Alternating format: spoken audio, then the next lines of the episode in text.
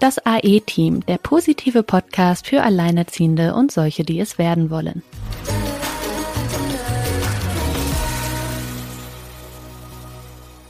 Hallo und herzlich willkommen zu einer neuen Folge unseres Podcasts. Die Sina und ich, wir sind wieder hier zusammengeschaltet und haben diesmal ein ganz, ich liebe dieses Thema. Es ist äh, wirklich auch eins meiner Lieblingsthemen heute mal.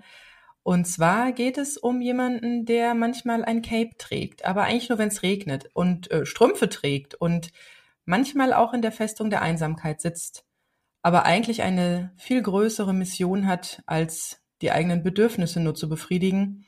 Von dem wir reden, der oder die arbeitet im Verborgenen und wird oft auch gar nicht von außen direkt erkannt, weil so ein richtiges äh, Auszeichnungsding wie einen roten Cape und einen blauen Anzug oder so, das haben wir nicht. Und was auch äh, uns mit dieser Person verbindet, ist, dass sie auch oft wenig Unterstützung bekommt. Und wovon wir hier reden, das sind Superheldinnen. Aber eigentlich sind es Alltagsheldinnen.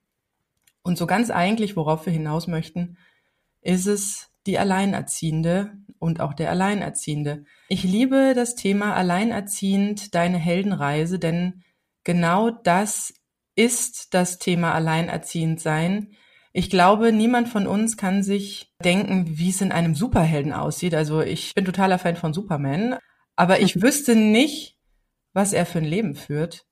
Aber ich bin eine Alleinerziehende und ähm, ich habe ja mal Medien studiert, ich habe mal Filmografie als Fach gehabt und da ging es um die Heldenreise und ich muss sagen, ich habe es am Anfang nicht kapiert im Studium, das war mir irgendwie zu abstrakt.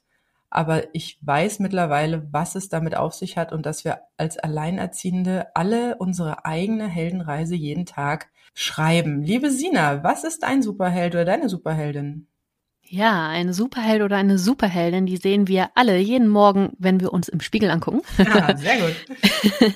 Jeder Superheld hat ja eine gewisse ähm, ja Superkraft und bei uns ist es ja nicht eigentlich eigentlich nicht nur eine Superpower. Wir sind ja nicht nur wir, wir sind Hausfrau, Unternehmerin oder Arbeitnehmerin, wir sind Mutter, wir sind dadurch aber auch ähm, Finanzmanagerin, Krankenschwester, wenn es den Kindern schlecht geht, Lehrerin, wenn man dann doch mal den einen oder anderen Tag noch irgendwie Schularbeiten machen muss mit den Kindern, Freundin, wenn es darum geht, zuzuhören, ähm, wenn die Kinder mit Problemen kommen. Wir sind Spielgefährten, wenn es darum geht, mit den kleinen Türme zu bauen, die Welt zu entdecken, durch Pfützen zu springen und einfach den Alltag zu rocken. Das sind ganz, ganz viele Dinge. Also kurzum sind wir eigentlich Familienmanager, die ja ein 100-Stunden-Pensum in 24 schaffen.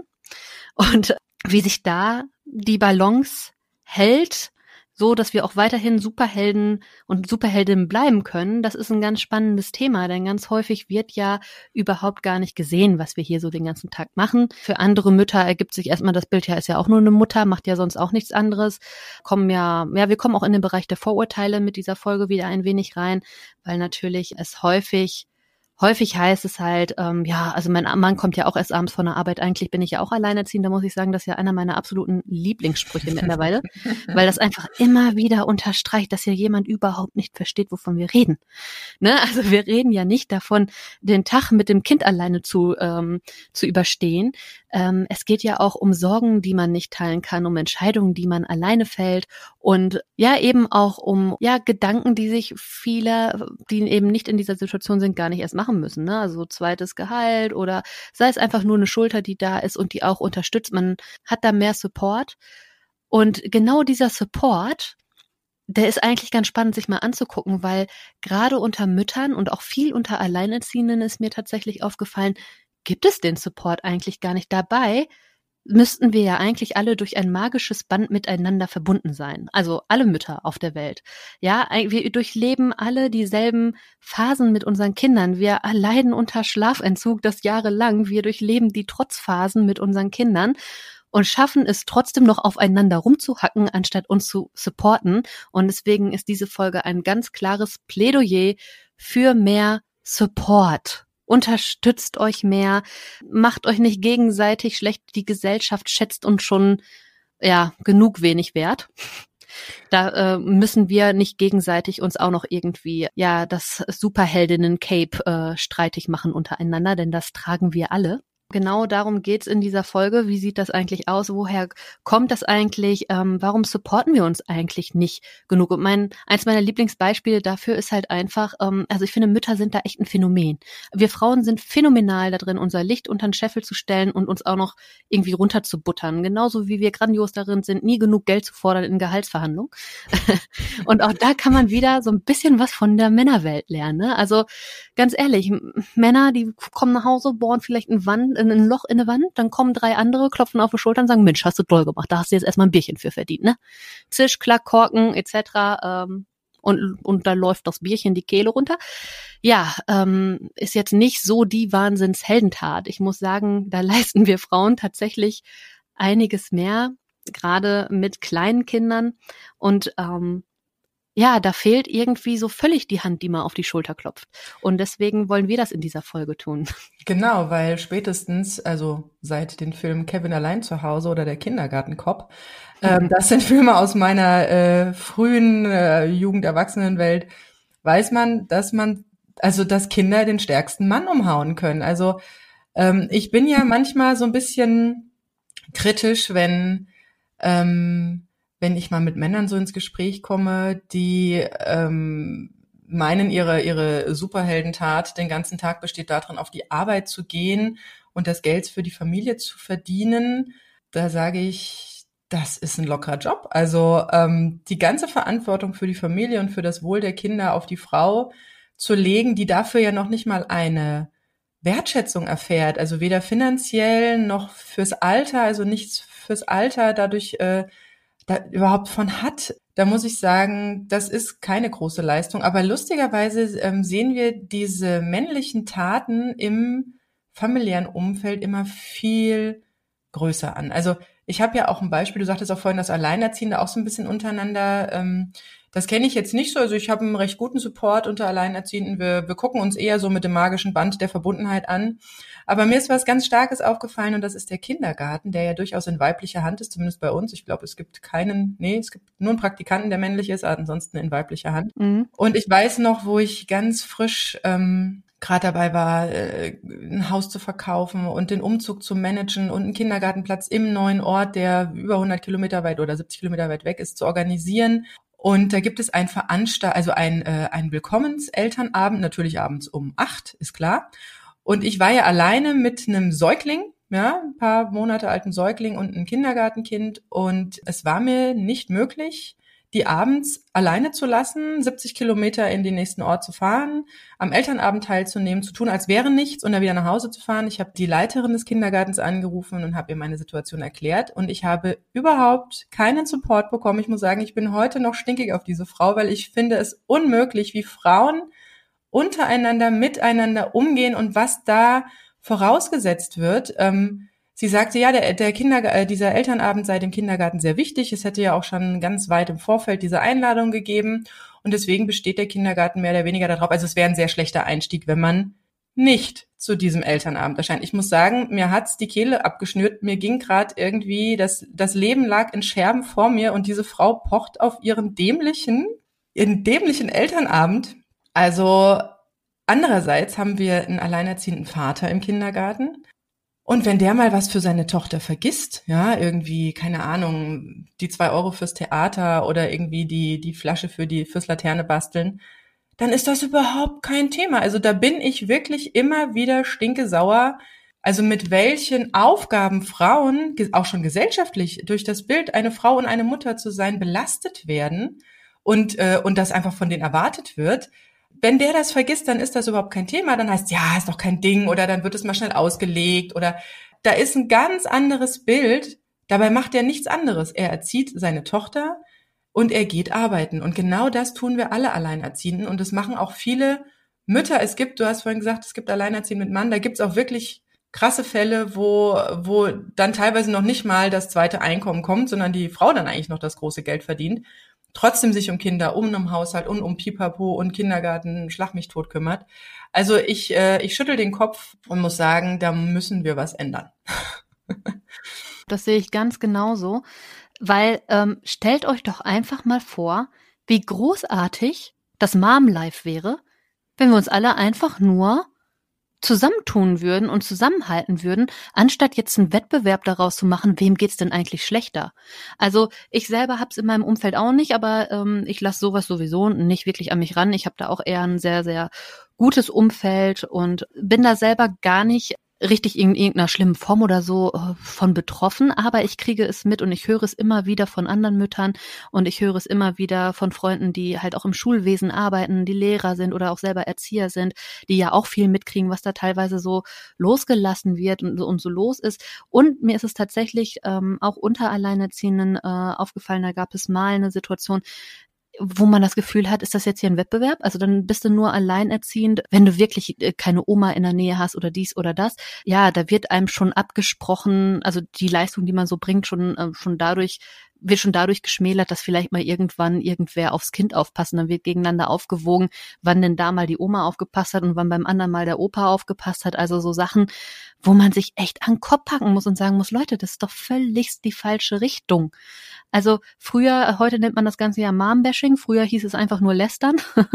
und ich finde, wie beim klassischen, ja, Lästern auch, hat das auch, glaube ich, viel mit zu viel Zeit zu tun. Also manchmal frage ich mich, haben diese Leute wirklich zu viel Zeit? Oder haben die einfach sonst keine Aufgaben? Sind denen die Aufgaben, die sie haben, nicht schon genug? Dass man jetzt auch noch da guckt, dass man da einen Wettbewerb draus macht. Aber es gibt da ganz interessante Ansätze, gerade aus der Soziologie, die das ganze Phänomen erklären.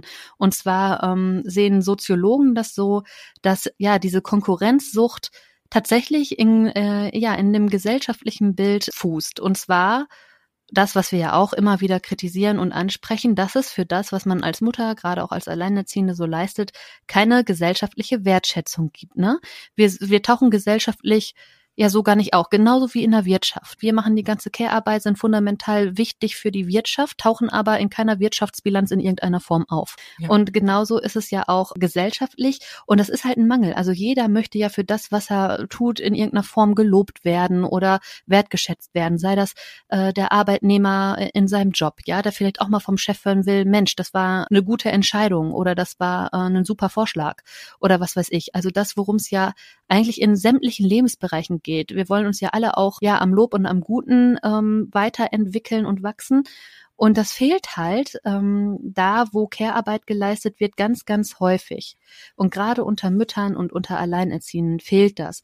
Und deswegen gehen Soziologen davon aus, dass durch diesen, durch dieses Fehlen der gesellschaftlichen Wertschätzung, ja, wir uns selber irgendwie das Lob holen, indem wir uns versuchen besser darzustellen als andere und das geht eigentlich immer nur dadurch, dass man andere schlechter macht. Was für ein Quatsch, weil irgendwie ist auch das aus ähm, ja einem sehr geringen Selbstwertgefühl geboren, wenn man mich fragt. Ja, wobei ich habe äh, ich habe auch selbst ein bisschen Psychologie gehabt im Studium und das, was du gerade beschreibst, ist der Distinktionsgewinn. Das heißt, mhm. ähm, man tut sich zusammen, ne, vielleicht auch sogar mit einer anderen Mutter oder mit einer anderen, die genauso denkt und, äh, und lästert halt über, über jemand anderen. Und dadurch ähm, fühlt man sich wieder in einer Gemeinschaft und fühlt sich wieder stärker. Also man fühlt sich dann angenommen und man fühlt sich dann verstanden und man fühlt sich dann auch in den gleichen Werten ja zu Hause. Und aber das ist sehr gefährlich, weil also ich bin selbst schon mal bei Twitter in einen Shitstorm reingeraten und da war ich ähm, noch ganz am Anfang mit meinem Blog guterleinerziehend.de weil ich einen meiner ersten Artikel, den ich geschrieben habe, da ging es darum, dass ich eine Putzhilfe habe. Also ich stehe dazu, ich habe eine Putzhilfe, die kommt zweimal im Monat, das ist nicht viel, aber es reicht, dass ich nicht selber putzen muss. Und ähm, das ist mir auch sehr wichtig, weil ich, ich bin auf meiner Heldenreise. Das heißt, äh, man würde Harry Potter jetzt auch nicht bitten, äh, jeden Tag Flur zu wischen, sondern. Außer in den Ferien bei den Dursleys. genau. Sondern ich habe ganz andere Baustellen und äh, wie gesagt, ich bin ich bin der Familienernährer. Also wenn man sich das mal so anguckt, da stand auch in meinem Blogbeitrag so drin, ganze Generationen lang sind Väter, wie du es vorhin auch schon gesagt hast, von der Arbeit nach Hause gekommen. Und wenn sie noch nicht mal mehr ein Loch in die Band, äh, Wand gebohrt haben, dann kam irgendwie die Frau und hat die Hausschuhe gebracht und das Bierchen gebracht und die haben die Füße hochgelegt und haben ihren Teil der Familienarbeit geleistet und dafür sind die gefeiert worden. Und das ist was, was bei uns gerade Alleinerziehenden mit dem einen Einkommen ja komplett nebenbei auch noch läuft, plus dass wir das Hausmütterchen sind. Also eigentlich müssten wir uns selbst nach getaner Arbeit, Arbeit am Feierabend uns selbst auf die Couch setzen, das Bierchen in die Hand drücken und die Füße hochlegen. und äh, den Rest einfach mal Rest sein lassen. Ja, da fehlt dann nur das gebracht bekommen, ne? Richtig, weil ich, kann man das dem Kind beibringen oder dem Hund? Ich weiß noch nicht so genau.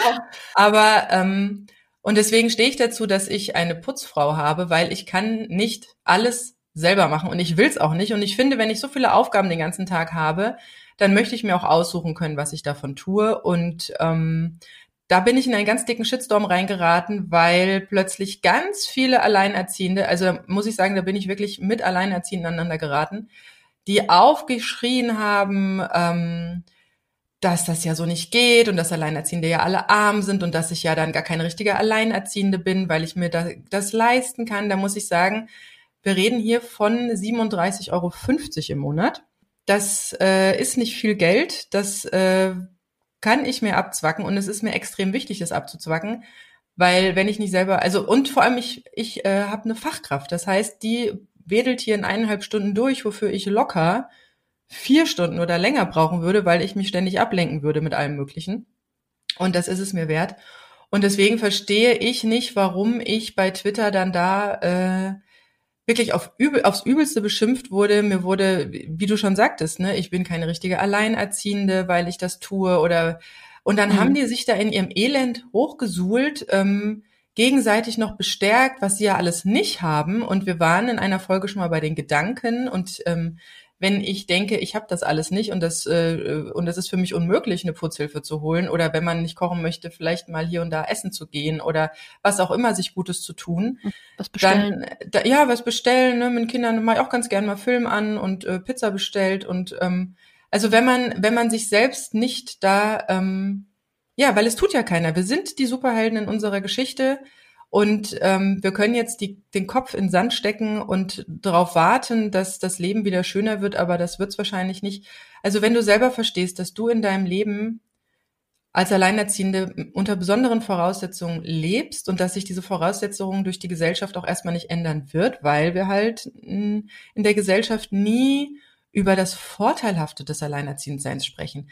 Wenn man mit jemandem redet über Alleinerziehende, ähm, unabhängig davon, dass der jetzt weiß, dass man alleinerziehend ist, dann bekommt man da fast noch mal so einen Schuldstempel auf den Kopf, so von wegen, ja, die ist bestimmt selbst dran schuld, dass sie alleinerziehend ist. Wer weiß, was das für eine Furie ist. Oder die hat ihren Mann aus dem Haus getrieben. Oder weiß der Geil was. Also da tun mir wirklich Frauen leid, deren, äh, oder Partner oder Alleinerziehende, können ja auch Männer sein, leid, deren Partner einfach gestorben sind, weil da kommen, da wird ja. ein Haufen Scheiße manchmal auf uns runtergekippt und das Wichtigste ist der Gesellschaft eigentlich nur, ähm, dass wir wieder schnell in eine Partnerschaft reinkommen, damit wieder alles heile Welt ist und wir wieder Teil der Gemeinschaft sind. Und es wird sehr selten akzeptiert, dass man alleinerziehend, so wie wir das hier tun, ähm, auch eine Lebensform sein kann und auch Vorteile haben kann. Ja, ich finde, da spielt auch ganz viel Neid und Missgunst mit rein. Und das ist ein Thema, das äh, beobachtet man bei Frauen ja seit jeher. Also das hat ja auch gar nichts mit Alleinerziehend-Dasein zu tun oder so. Ich ähm, habe mal auch eng mit einer Künstlerin zusammengearbeitet, die auch viele Coachings gibt, auch gerade so in dem Bereich Styling, ne? Wo es halt viel auch ums Optische geht, um Ästhetik geht, um gepflegt sein. Mm. Und auch da, wie ähm, wie viel Neid da immer so bei war. Also die Coachings waren wirklich super und auch total spannend und interessant. Aber was die auch so aus ihrem Privatleben teilweise erzählen kann, ähm, mit wie viel Neid jemandem begegnet wird. Oder neulich war ich beim Termin und ähm, das machte eine ja sehr äh, hübsche junge Sozialarbeiterin äh, und die auch sagte, ja, eine meiner Kolleginnen hasst mich, weil ich nicht hässlich bin. Wo man so sagt, ja, ja, sowas gibt es. Also das sind so Sachen, wo ich mir denke, oh, Leute, Karma. Ja, mhm. dir, da fehlt so komplett der Fokus auf das eigene, auf sich selbst. Und das ist auch wieder das Thema, sich selbst genug sein. Das Ganze ist ja auch so angstbesetzt, dieses, ähm, man will dem Mann genug sein und er darf ja auf gar keinen Fall abhauen und ne, dieses daran hängen und dann auch als Mutter. Man muss ja als Mutter genug sein und man muss ja eine Supermutter sein. Und das ist man ja heute nur, wenn man den Biobrei selber kocht. Und äh, ich habe das Gefühl, bei vielen ist es so schlimm, dass die sich schon, ja, dass sie schon erleichtert sind, wenn die hören, dass du alleineziehend bist, weil dann steht sie ja aus Prinzip schon mal in der Hierarchie da drüber. Genau. Ne? Das sind so Sachen, wo ich mir so denke, boah, die sind so weit von sich selber entfernt. Ja. Das tut einem richtig leid, dass ich denke, Leute, wenn sich alle mal auf sich selbst besinnen, dann wäre der ganze Zusammenhalt ein anderer und dann wäre das Leben auch viel einfacher, weil dann wird man sich einfach supporten und dann müsste man nicht die Angst haben, oh, wenn ich jetzt frage, ob sie mir mal da und da helfen kann oder ob ich jetzt frage, ob äh, mein Sohn vielleicht morgen mal gerade dafür zwei Stunden bleiben kann, weil ich habe einen Arzttermin da und da oder so, ne? Da ist, glaube ich, bei vielen das Problem, dass die schon gleich Angst haben oder sich denken, ja, dann wird nachher wieder schlecht geredet. Also gerade dieses ganze Hinterrücks, das ist auch so was bei Frauen, was Männer ja grundsätzlich nie verstehen. Das ist, glaube ich, wirklich was, das ist für die ein Paralleluniversum und die werden es nie verstehen und eigentlich haben sie auch recht damit, weil das ist was, was man auch eigentlich nicht verstehen muss. Also dieses Hinterrücks, was dann wie irgendwo erzählt wird und hey, ich weiß was, ich kann jetzt was erzählen, hast du mitgekriegt, bei der war neulich das und das. Wo ich mir so denke, ja, und was ist mit deinem Leben? Was ist mit deinen Zielen und wie arbeitest du daran? Womit beschäftigst du dich den ganzen Tag? Ausschließlich damit, was bei anderen passiert. Das sind so Sachen, wenn da der Fokus mehr zu einem selbst kommt wieder, dann öffnen sich Türen und dann passieren Dinge im Leben, die sind so grandios, das wünsche ich eigentlich jedem, dass jeder da irgendwie mal mehr so zu sich findet, weil das einfach wunderschön sein kann. Und dann kommt man auch aus dieser Spirale raus, in diesen Stereotypen zu denken. Das ist ein extrem oberflächliches Leben, wenn man ewig nur diesen Stereotypen anhängt, ne? Und sagt, ach, die ist alleinerziehend, deswegen ist das da und so und so. Ach, die ist, ähm, ja, da ist der Mann gestorben, deswegen ist das jetzt so und so, deswegen ist das jetzt ein emotionales Wrack und bliblablub, aber nie auf sich selbst zu schauen und zu gucken, wo man noch hin will, weil dann ist man komplett fremdbestimmt, dann funktioniert man nur noch, dann nimmt man eine Rolle ein, die man vielleicht auch zu zehn Prozent hat, aber was ist mit den anderen 90 Prozent? Hm, und ähm, das sind alles sehr spannende Themen, vor allem dieses Definieren über das Kind. Also das habe ich, äh, bevor ich Alleinerziehende wurde, ich war ja ganz klassisch verheiratet, äh, Haus gekauft, Kind bekommen. Das habe ich ganz stark mitbekommen, weil dieses Müttersein ist ja wirklich, also ich kann es nicht in Worte fassen, wie umwälzend das ist. Also jeder, der noch nie ein Kind bekommen hat, kann da jetzt gar nicht gar nicht das verstehen, dass ähm, da passieren Dinge mit einem selbst, man setzt seinem Körper ähm, Gefahren aus, man hat ein Lebewesen in sich drin und dann kommt dieses Kind zur Welt und also da passieren so viele Dinge und irgendwie, ja, man schafft es eine Zeit lang seine eigenen Bedürfnisse deswegen hinten anzustellen. Das passiert bei jungen Eltern ganz, äh, ganz automatisch, dass sie das tun, dass sie den Fokus erstmal aufs Kind legen und auf dessen Bedürfnisse.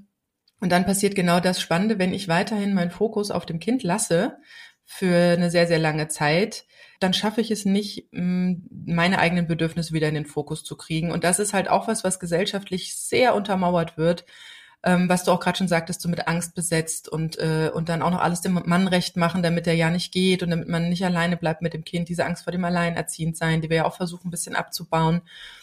Und äh, da passiert auch sehr viel bei Müttern, die ähm, ja, die da einfach äh, auch selbst wirklich, ich bin auch der Meinung, die haben ihre eigenen Bedürfnisse nicht äh, im Fokus.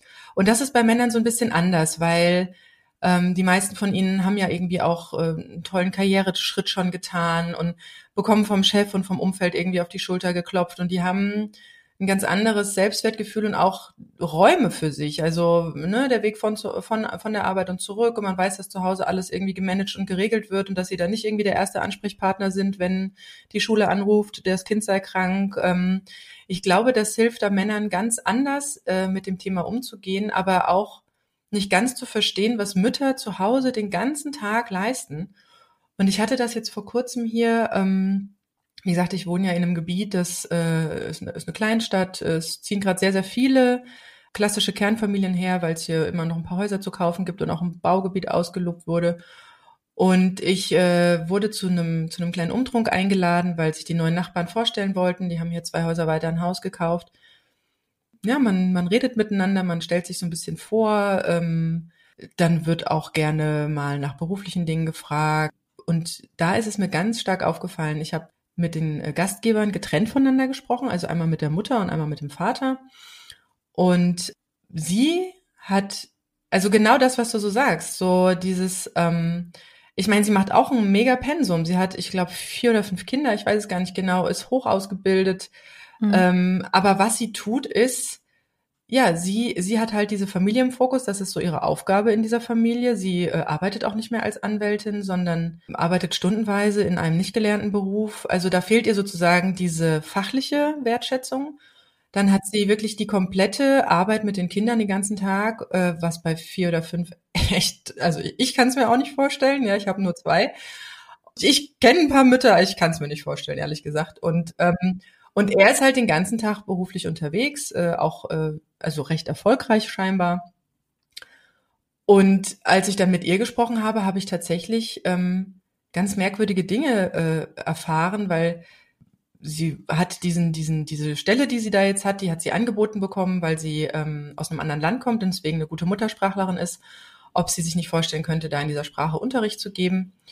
Ja, aber sie hat dann gleich gesagt, so diese, äh, so ja, aber meine Familie steht im, steht, steht, steht für mich im Mittelpunkt und wenn meine, und wenn meine Kinder krank sind, dann, dann bin ich nicht da. Das, also das müsste der Arbeitgeber akzeptieren. Und dann frage ich mich, ja, wieso stehst du nicht bei dir selber im Fokus? Also ist es wirklich dein Wunsch?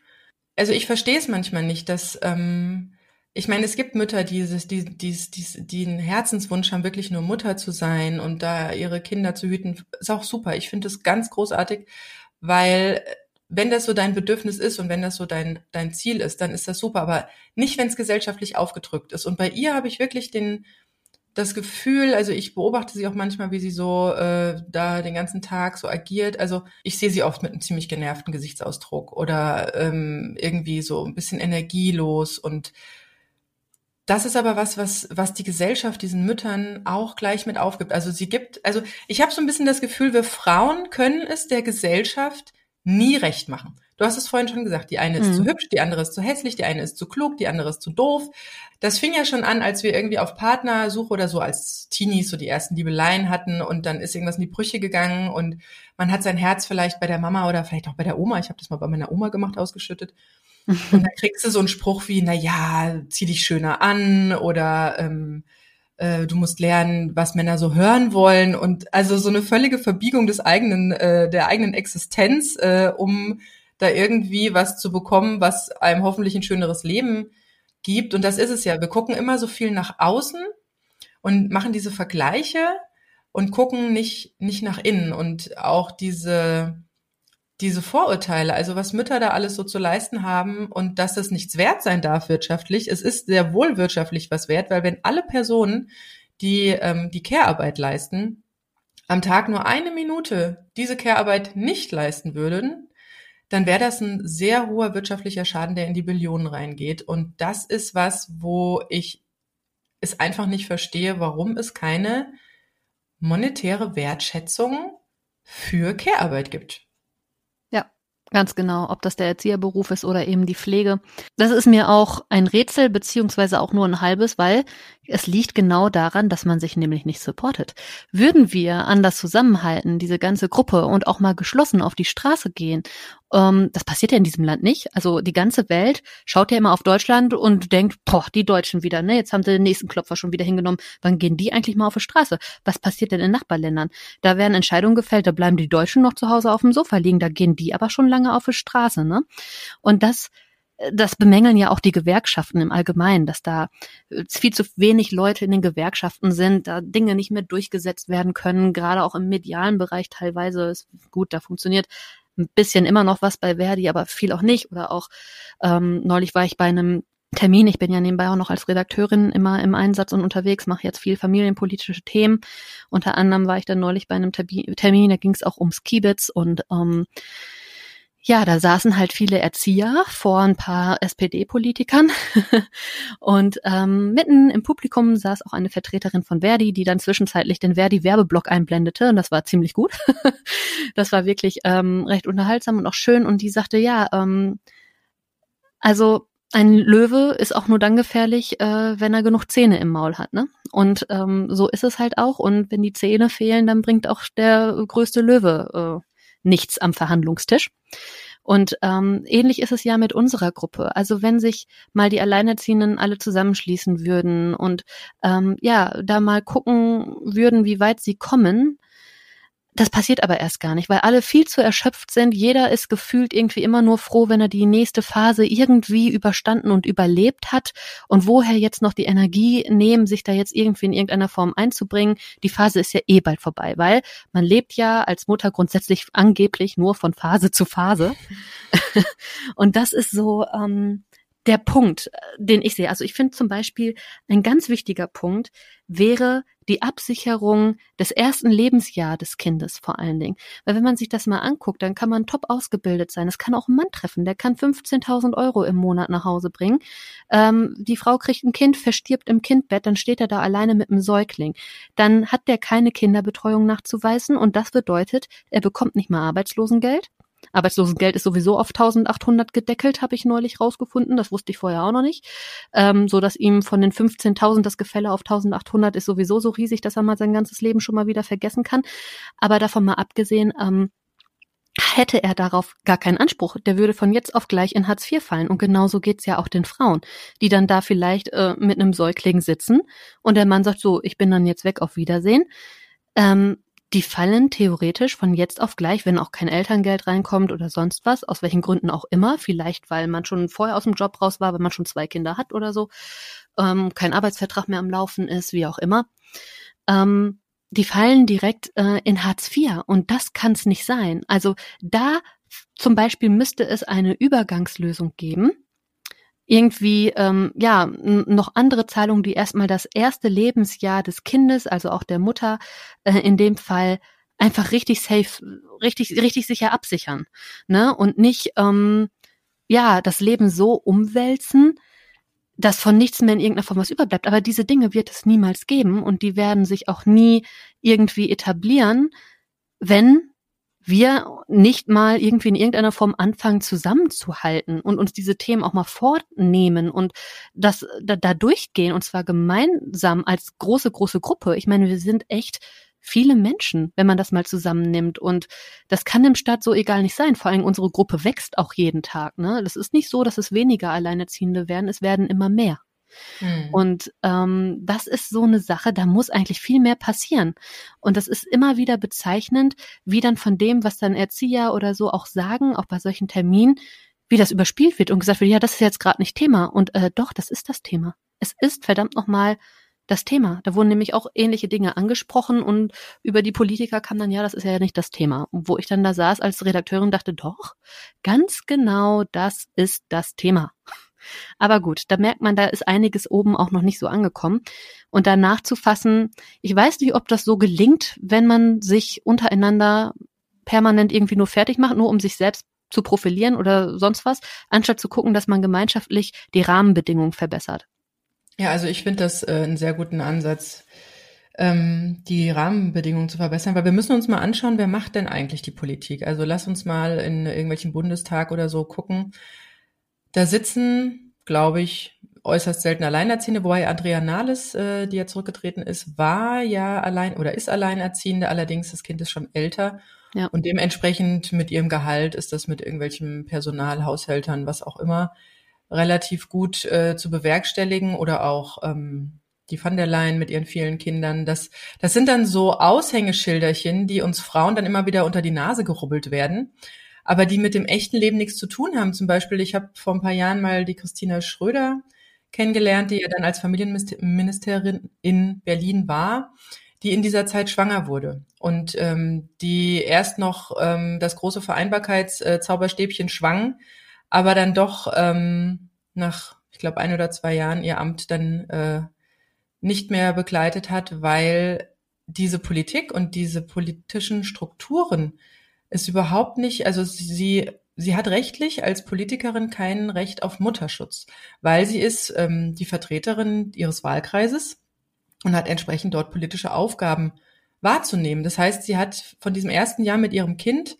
ähm, also überhaupt gar nichts gehabt. Sie, äh, sie hat da wirklich so, so noch ganz lange so gute Miene zum bösen Spiel gemacht und das kann es nicht sein. Also wir können nicht immer nur so tun, als wäre alles Schuggi-Wuggi und, ähm, und alles mit uns machen lassen. Ähm, du sagtest ja selber so, äh, dass das äh, Geld ist nicht sichergestellt für das erste Lebensjahr, wenn ich äh, nicht irgendwie ausreichend äh, finanzielle Reserven habe. Da drückt der Schuh ja auch schon mit dem Gender Pay Gap. Das heißt, wir haben immer noch einen geringeren Gehaltslevel als, als Männer im Vergleich, äh, 21 Prozent.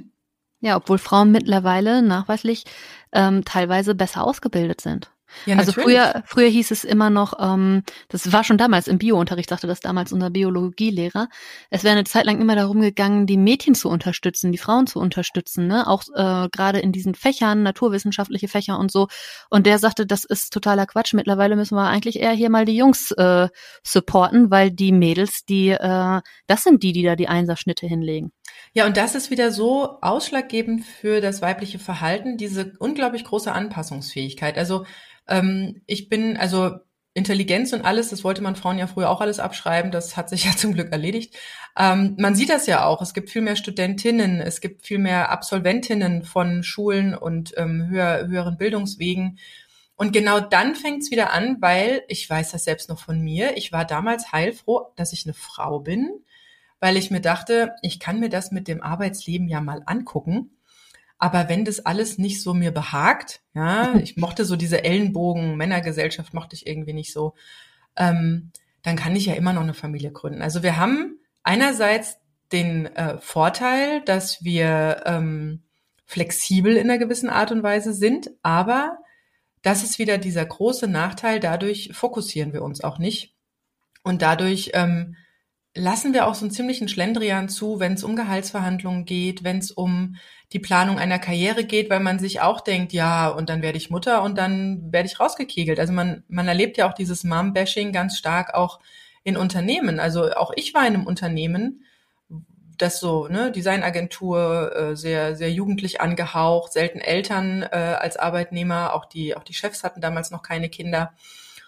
Und ähm, ja, und dann wurde ich Mutter und dann habe ich diese unglaubliche lebensumwälzende Transformation in eine Mutter irgendwie gemacht. Aber nur weil ich eine Mutter bin, heißt es nicht, dass ich, also ich bin immer noch ich, ja. Und wie gesagt, ich putze ungern. Also ich werde nicht, weil ich Mutter bin, plötzlich zur Putzfee, ja.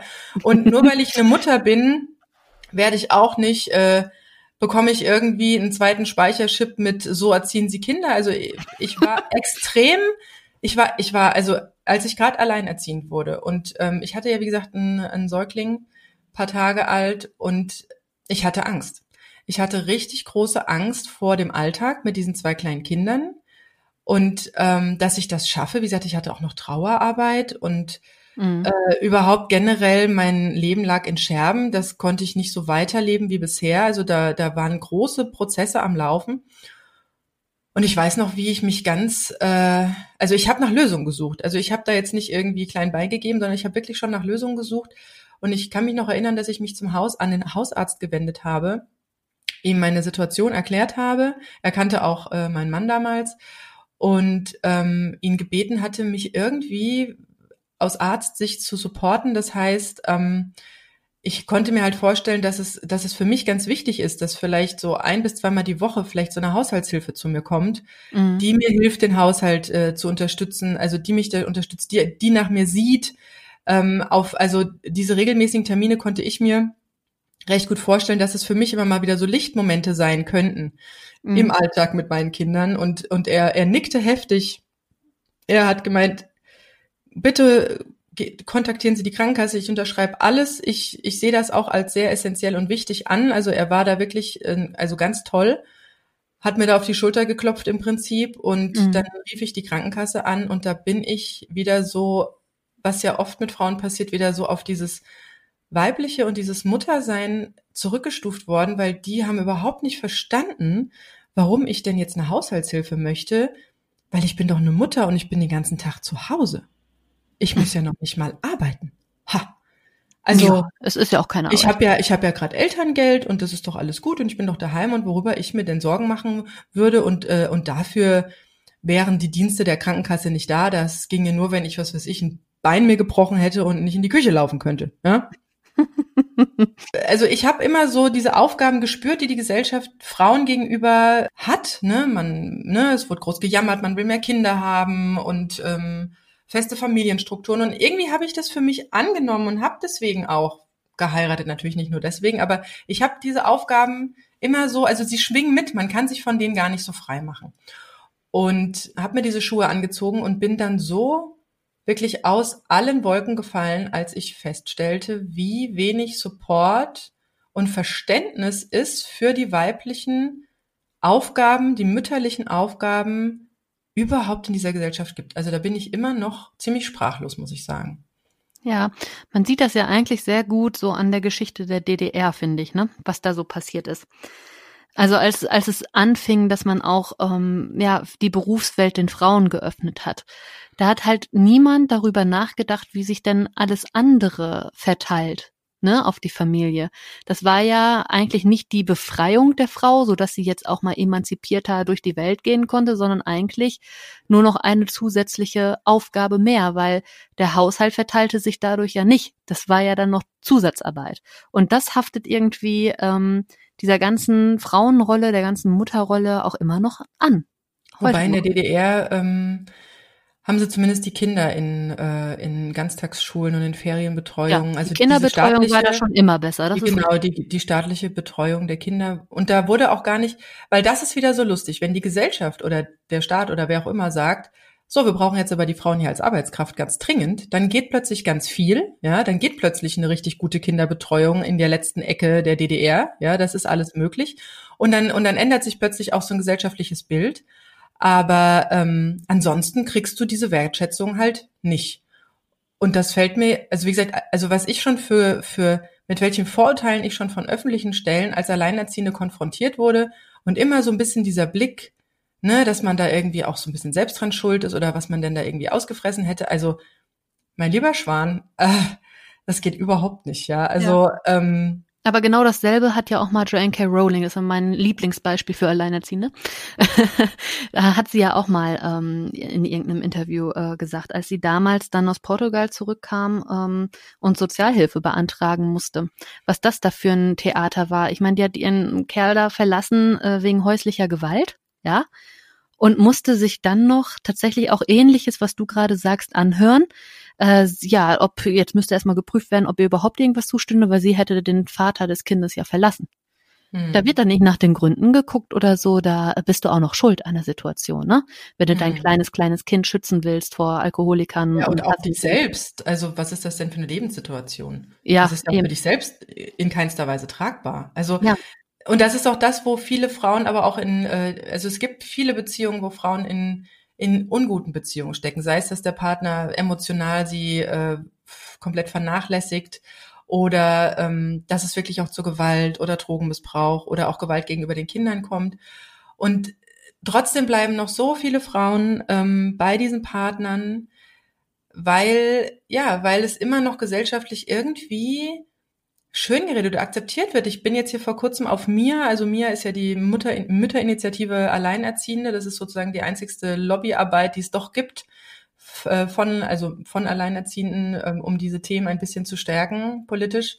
Und die, und da ist es mir vor kurzem auch, äh, also danke mir nochmal für diesen, äh, für diesen Augenöffner. Da wurde in einem, in einem Pressetitel wurde was von tödliche Liebe gesprochen oder von Beziehungsdrama. Und wenn wir sowas hören, dann ist es irgendwie so eine Romantisierung oder so eine, so eine, so eine Verniedlichung. Mhm. Aber es geht darum, dass, äh, dass meistens geht es von Männern aus, die Gewalt, ähm, dass dort entweder Kinder oder die Frau getötet wurden. Und das hat mit Liebe und Beziehung überhaupt gar nichts zu tun. Da, das hat in dem Konsens überhaupt nichts verloren und das kann nicht sein, dass man als Frau das dann auch noch so, also ich habe das gar nicht so gesehen, wie Mia das gesehen hat, weil ja, es gibt natürlich auch diesen blöden Spruch in der Kirche, wenn man heiratet, ne, so bis dass der Tod euch scheidet. Ja gut, wenn dann halt einer lieber Gott spielt und dann den Tod mal aus der Kiste holt, das ist schon hart. Also das ist hart, aber wir Frauen, wir akzeptieren oft so viel, was in Beziehungen passiert, im zwischenmenschlichen Bereich passiert oder gesellschaftlich durch offizielle Stellen, Behörden auf uns einprasselt, dass wir da überhaupt gar nicht den Mund aufmachen, weil es auch gar keine, ja, keine Lobby dafür gibt, keine Aufmerksamkeit dafür gibt, keine Zusammenschlüsse von Frauen dafür gibt. Es gab mal dieses, wie hieß dieser Hashtag hier, ähm, MeToo, ja, fand ich super. Ähm, da gab's mal so ein so ein Zusammenschluss, der auch einiges bewirkt hat. Es gab ja durchaus äh, Menschen in höheren Positionen, die heute noch damit zu kämpfen haben, dass sie da äh, angeschwärzt wurden. Und, ähm, und das, also bitte, liebe Frauen, wir haben, ey, wir sitzen wirklich alle im gleichen Boot. Und ja, das passiert, wenn ihr nicht über, also um eure Superpower wisst.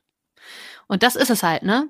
Wenn man weiß, was man für Superkräfte an den Tag legt und das auch einfach mal sieht und nicht einfach immer nur tut, sondern auch wahrnimmt, was man da tut und leistet, dann ähm, ja, ist das ein ganz, ganz wichtiger Schritt, sich auch zuzutrauen, sich aus eben solchen Situationen auch einfach zu befreien. Weil wir haben die Superpower. Ob der andere sie hat, das sei mal dahingestellt, aber wir haben sie. Und darauf kann man bauen und darauf kann man sich auch verlassen. Und auch eine Freundin hier von mir, die sagt auch immer, wenn man sich so unterhält, manchmal so mitten im Gespräch sagt die dann einfach immer so, boah, ey, Frauen sind so krass, oder? Ist das nicht krass, was wir leisten? So mitten im Gespräch und man denkt so, ja, ja hat so recht. Boah, ja, ey, und jetzt selber auch Mann und so, alles gut, ne? Also es ist immer total niedlich, wie der selber dann immer wieder auffällt, sag mal, wir Frauen sind doch eigentlich bescheuert, wieso machen wir das eigentlich alle? Ja. Und das auch mal so wahrzunehmen und so zu artikulieren, so es ist doch, ist doch krass, was wir Frauen so leisten. Guck mal, es ist 10 Uhr, was haben wir schon alles geschafft? Wir haben schon zwei Waschmaschinen angestellt, die Kinder in eine Kita gebracht, gefrühstückt, äh, die Küche wieder gearbeitet, geguckt, ne? gearbeitet, äh, ja, also innerhalb von zwei Stunden, also das, was wir teilweise in zwei Stunden schaffen, schaffen andere in einer Woche nicht und ja, ich sag ja, wir haben so viele Qualitäten und das muss man einfach sehen und sich darin supporten und einander nicht noch das absprechen, weil man meint, man macht es besser als der andere oder so. Nein, wir sind alle, wie du schon sagst, eine Lobby an sich, die äh, nur leider die Klappe nicht aufmacht. Und wenn, dann kommt da meistens Bullshit raus. und ähm, genau daran muss man einfach mal arbeiten, dass man ja, man will ja immer so dieses Heile, diesen Support in der eigenen Familie sehen und bezieht das dann nur auf seine eigenen vier Wände. Deswegen muss der Mann funktionieren, die Kinder müssen funktionieren, man selber muss funktionieren. Aber der viel größere und lebenserhaltendere Support, der liegt da draußen und der liegt in Gleichgesinnten und der liegt eben ja. In Gleichberechtigung. Ja, ganz genau. Und dafür muss man eintreten, dafür muss man auch sehen, auch wenn man seinen Mann zu Hause hat und es ist alles gut und man liebt ihn und er liebt einen, alles toll aber auch da, deswegen muss man ja nicht hinnehmen, weniger zu verdienen, nur weil der andere halt genug nach Hause bringt. Es geht ja auch, es geht um den, um den eigenen Ausbildungsstand etc. Genau, und Gleichberechtigung ist auch ein sehr schöner Punkt. Da möchte ich noch eine, eine Geschichte loswerden. Ähm, in meiner Familie gibt es, äh, also es ist meine Schwester und äh, meine Schwester hat, hat, ja gut, ich würde sie fast sogar als alleinerziehend mit Mann beschreiben eine Zeit lang, weil er beruflich, äh, und da fragt halt auch keiner, er hat, er hat zwei kleine Kinder und es war beruflich überhaupt kein Thema, dass er jetzt für die Firma, natürlich auch aus Gehaltsgründen, aber auch äh, aus persönlicher Wertschätzung, hat er das Gebot, äh, an das Angebot dankend angenommen, dass er für die Firma wochenlang, also immer für eine Woche ins europäische Ausland ähm, geschickt wurde, um dort diese Software, die er betreut, sozusagen so Schulungen zu geben für die Mitarbeiter, damit die das dann auch verstehen und damit arbeiten können. Und das heißt, er war von montags bis freitags aus dem Haus, kam dann irgendwann freitags spät abends wieder und ja, und was und was passiert? Er kommt nach Hause, hofft er seine Wertschätzung noch zu bekommen und irgendwie ein schönes Heim vorzufinden, wo man wo man mit den Kindern ein bisschen kuscheln kann, aber die auch wieder abgeben kann, wenn man gerade nicht so Lust hat.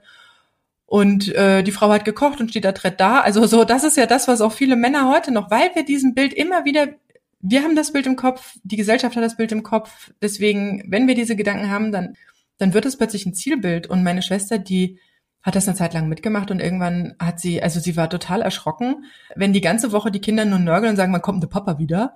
Und wenn er dann irgendwie freitags wieder strahlende Held in der Tür steht, dass die sich begeistert an ihn schmiegen. Und da hat sie gemeint, das haben meine Kinder in der ganzen Zeit nicht bei mir gemacht. Das war die absolute Selbstverständlichkeit, dass sie das macht, dass sie zu Hause ist, dass sie ihren eigenen Beruf vernachlässigt, ihre eigenen Bedürfnisse viel weiter zurückstellt, weil es halt doch ein längerer Zeitraum war, wo man sich nicht mit dem Partner unter der Woche abwechseln konnte. Und irgendwann hat sie selbst für sich erkannt, dass, dass ihre eigenen Bedürfnisse wieder wichtig sind. Und das finde ich unglaublich gut. Sie hatte einen ganz großen Drang danach, einen Motorradführerschein zu machen. Und hat aber tatsächlich noch lange mit sich gekämpft, weil sie dachte, kann ich das jetzt machen?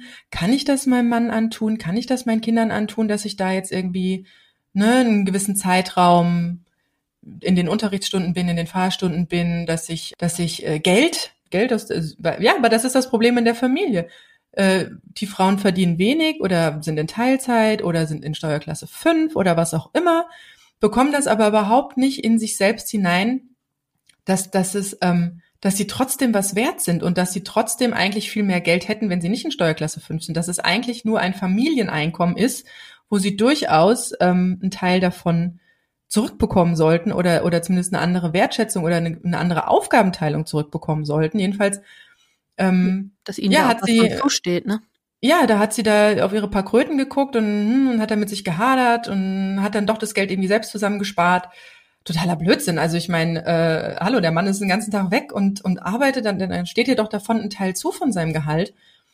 Na, jedenfalls hat sie dann doch irgendwann wirklich diesen Motorradführerschein gemacht. Das war das Beste, was sie machen konnte, weil dadurch hat sie wieder angefangen, sich selbst mehr wahrzunehmen, sich selbst mehr zu spüren und dieses typisch mütterliche Bild, in das wir fallen, ähm, nochmal ganz neu zu hinterfragen und sich wieder mehr in den Fokus zu rücken. Aber das passiert nicht, wenn wir uns anpassen, sondern das passiert nur, wenn wir das selber tun. Also, wir sind auf unserer Heldenreise. Jeden Tag aufs Neue sind wir auf unserer Heldenreise. Und wir sind Harry Potter, wir sind Hermine Granger und wir, nur wir können das eigene Leben und die Rätsel des eigenen Lebens lösen. Ähm, und das ist ja auch das, was in der Heldenreise immer passiert, dass der Held erstmal selber wahrnehmen muss, dass er der Schlüssel des Ganzen ist, dass er nicht eine Nebenfigur ist oder dass da jetzt nicht irgendwie der Heilsbringer durch die Tür kommt. Nein, wir sind auf unserer Heldenreise, wir sind alle Superhelden. Und, ähm, und nur wenn wir diese Reise wirklich für uns annehmen, für unsere Bedürfnisse einstehen, für unser persönliches Glück einstellen, uns selbst wertschätzen für das, was wir den ganzen Tag leisten. Das ist ja keine Selbstverständlichkeit. Nur dann können wir am Ende auch das, äh, die bösen großen Brocken aus dem Weg räumen, die bösen Endgegner bezwingen und äh, ja und wieder ein, nimme, du hast es vorhin gesagt, vielleicht sogar ein besseres Leben leben. Genau, die glatzköpfigen Voldemorts dieser Welt besiegen. Genau. genau. Und dann am Ende heißt es Ende gut, alles gut. Und wenn es nicht gut ist, dann war es nicht das Ende. Ganz genau so sieht das aus. Ja, und nicht vergessen, das Allerwichtigste und der erste Schritt in genau diese Richtung, unterstützen, einander wertschätzen. Aufhören mit dem Rumgehacke, nützt nicht. Aber das funktioniert nur, wenn du dich selbst wertschätzt. Das da ist der an. allererste Schritt. Genau. Da fängt's an. Jeder bei sich. Jeder bei Jeder sich. bei sich und dann geht's nach außen. Von innen nach außen. Wunderbare Folge. Und jetzt Eine wunderschöne wieder, Folge, ja. wieder rein in den Superheldinnenalltag. genau, ja. Mein Sohn ist gerade zur Tür herein. Ich werde jetzt erstmal den Superhelden-Kochlöffel schwingen. Tu das. Und nachher noch eine Kindergeburtstagsparty hier ausrichten und alle denken, dass das Wunderbar. total selbstverständlich und natürlich ist. Und äh, ja, ja, von Zauberhand, ne? von Zauberhand, Von genau. Zauberhand. Einmal bei Olli Wenders gewesen, Glück gehabt. Gut, ich würde sagen, dann bis zur nächsten Folge, ihr Lieben. Tschüss. Tschüss, macht's gut. Wer nach uns sucht oder weitere Anregungen hat für den Podcast oder einfach nur seine Gedanken da lassen möchte, ihr findet uns auf Instagram und auf Facebook unter das AE-Team. Das war das AE-Team, der positive Podcast für Alleinerziehende und solche, die es werden wollen, mit Sina Wollgramm und Silke Wildner.